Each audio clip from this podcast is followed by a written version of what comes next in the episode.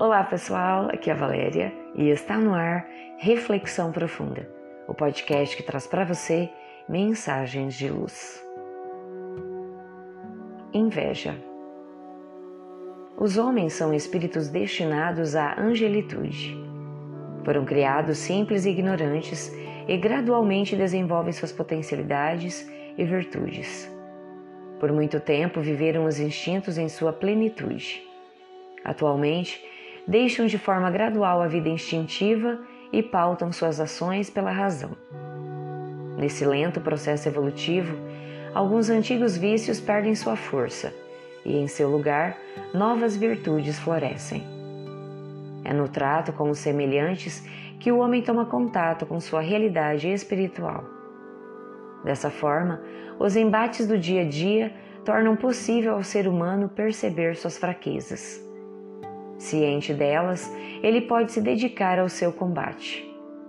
Um dos problemas morais bastante comum na humanidade atual é a inveja. São Tomás de Aquino definiu esse vício como a tristeza que se tem em relação às coisas boas dos outros. O invejoso simplesmente se sente mal porque o próximo tem sucesso. Não há necessidade de que algo lhe falte.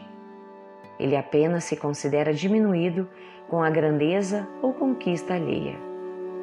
Na realidade, por vezes, perdoamos mais facilmente um erro do nosso semelhante do que um acerto. É mais fácil auxiliar quem cai do que suportar sua vitória. Ante a fome e a enfermidade, não tardam mãos que auxiliam. Os benfeitores, sob o prisma material, sempre ocupam lugar de realce. O auxílio aos miseráveis pode proporcionar, de algum modo, a satisfação da vaidade. Bem mais difícil é ser feliz com a felicidade alheia.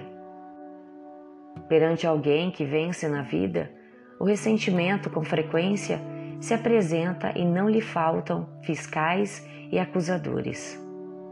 Muitas vezes ouvimos a respeito de quem enriquece deve estar roubando.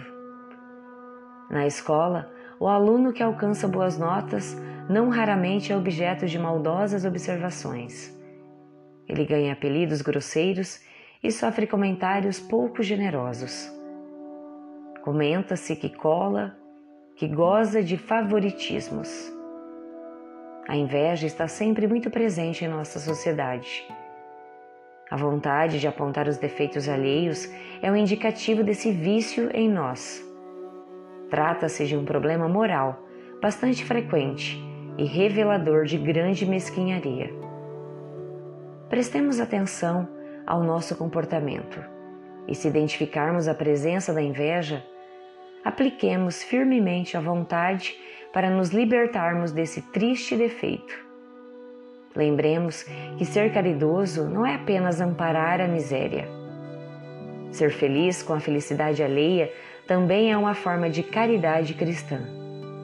Valorizemos as conquistas e as virtudes dos outros, não esquecendo que somos todos companheiros na imensa jornada da vida.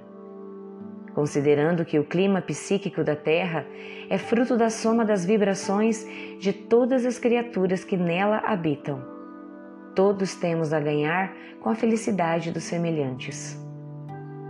Quando alguém se eleva, com ele se ergue toda a humanidade. Quando alguém cai, é prejuízo na economia moral do planeta. Alegremos-nos com as vitórias de nossos irmãos. Ao vencerem, eles não nos, não nos tiram nada. Muitas vezes nos dão preciosos exemplos que podemos seguir. Busquemos ser solidários nas dificuldades do próximo, mas participemos também, sinceramente, das suas alegrias. Pensemos nisso. Fonte: Redação do Momento Espírita, com base no capítulo 7 do livro Leis Morais da Vida, pelo espírito Joana de Ângeles, psicografia de Divaldo Pereira Franco. Chegamos ao final de mais uma reflexão profunda. Gratidão pela sua companhia e até o nosso próximo episódio, Sempre nos dias ímpares eu conto com vocês. Grande abraço, fiquem com Deus e muita luz no caminho de vocês.